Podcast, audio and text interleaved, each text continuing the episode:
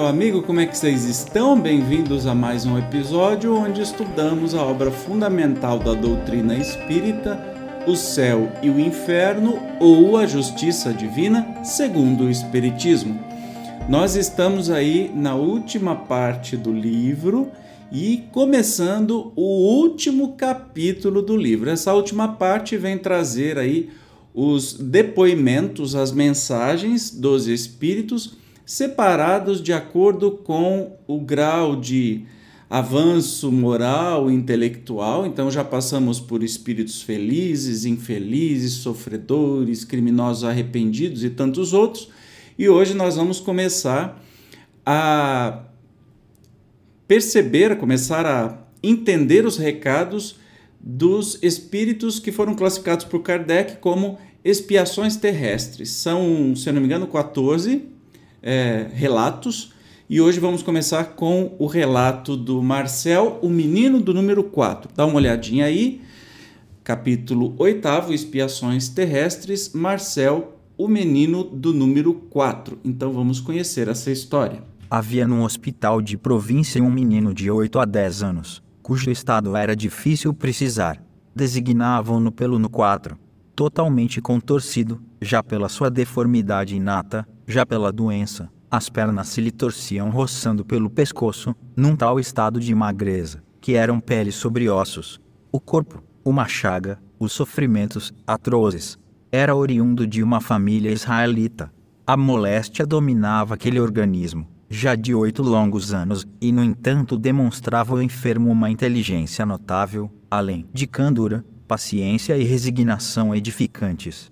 O médico que o assistia, cheio de compaixão pelo pobre um tanto abandonado, visto que seus parentes pouco o visitavam, tomou por ele certo interesse e achava-lhe um que de atraente na precocidade intelectual.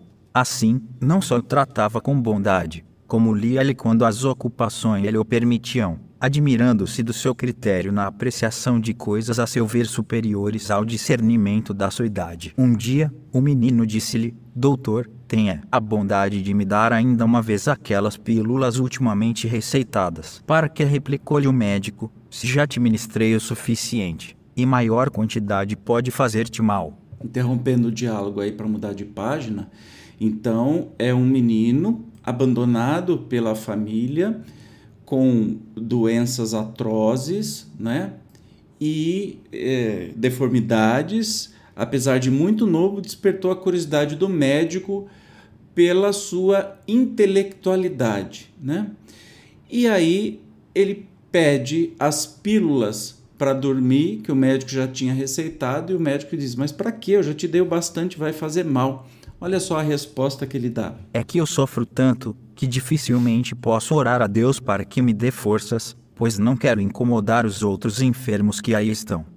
Essas pílulas fazem-me dormir e, ao menos quando durmo, a ninguém incomodo. Aqui está quanto basta para demonstrar a grandeza dessa alma encerrada num corpo informe. Onde teria ido essa criança aurir tais sentimentos? Certo, não foi no meio em que se educou. Além disso, na idade em que principiou a sofrer, não possuía sequer um raciocínio. Tais sentimentos eram-lhe inatos, mas então por que se via condenado ao sofrimento? Admitindo-se que Deus houvesse concomitantemente criado uma alma assim tão nobre e aquele mísero corpo, instrumento dos suplícios. É preciso negar a bondade de Deus, ou admitir a anterioridade de causa, isto é, a preexistência da alma e a pluralidade das existências. Os últimos pensamentos desta criança, ao desencarnar, foram para Deus e para o caridoso médico que dela se condoeu. Decorrido algum tempo, foi o seu espírito evocado na Sociedade de Paris, onde deu a seguinte comunicação: 1863. É, começa a levantar um fato que é muito. É, choca todo mundo, né? Especialmente. Fala assim, mas se você não acredita em reencarnação, o Deus, Deus precisa ser muito né, cruel para fazer uma criança sofrer, já que é uma alma recém-criada junto com o corpo, para fazer sofrer e morrer em tenra idade. Né? A lógica nos impede de atribuir uh, justiça para esse Deus.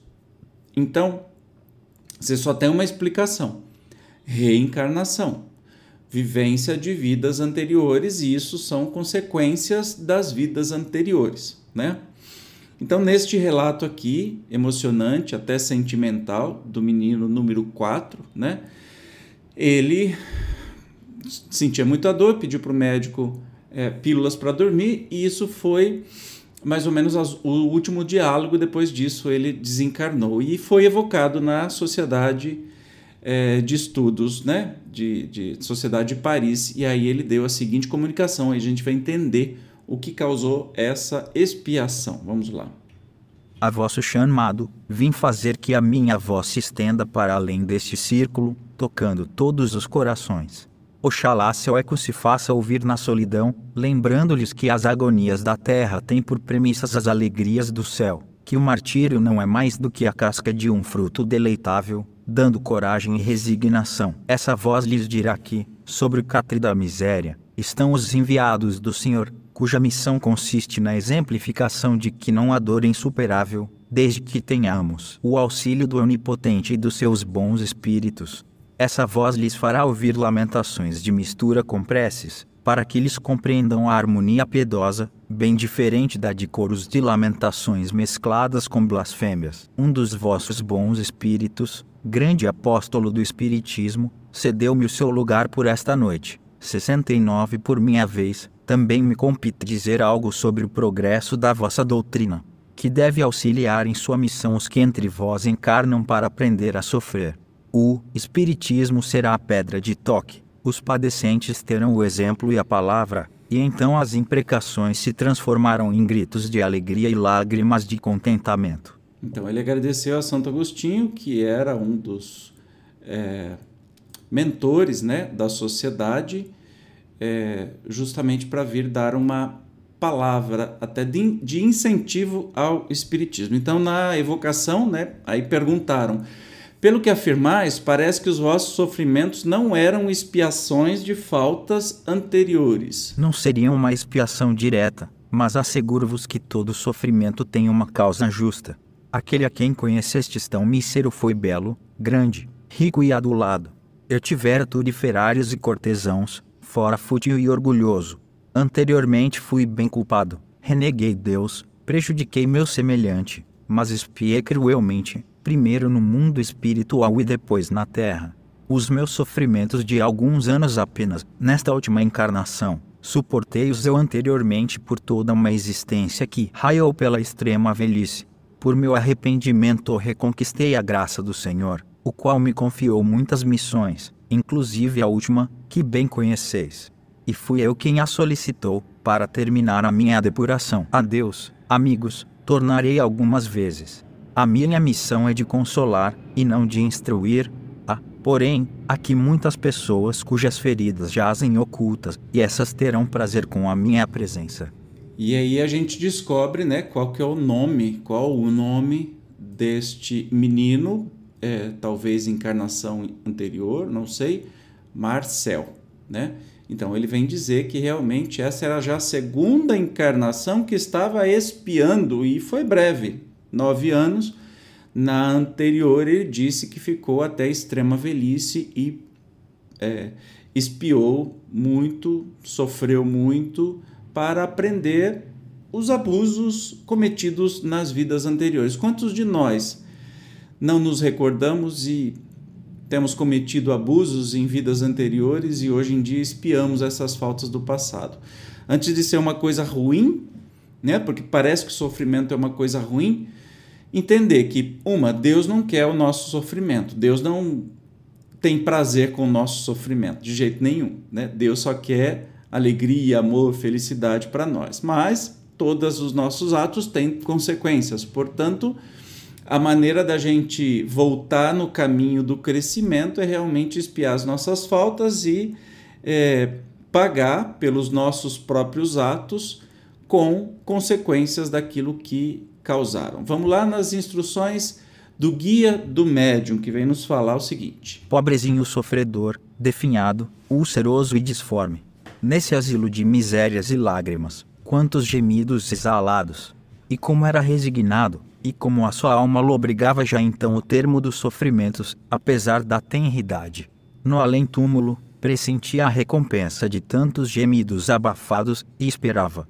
E como orava também por aqueles que não tinham resignação no sofrimento, pelos que trocavam preces por blasfêmias. Foi-lhe lenta a agonia, mas terrível não lhe foi a hora do trespasse, certo? Os membros convulsos contorciam-se, oferecendo aos assistentes o espetáculo de um corpo disforme a revoltar-se contra a morte. Nessa lei da carne que a todo custo quer viver, mas um anjo bom lhe pairava por sobre o leito mortuário e cicatrizava-lhe o coração.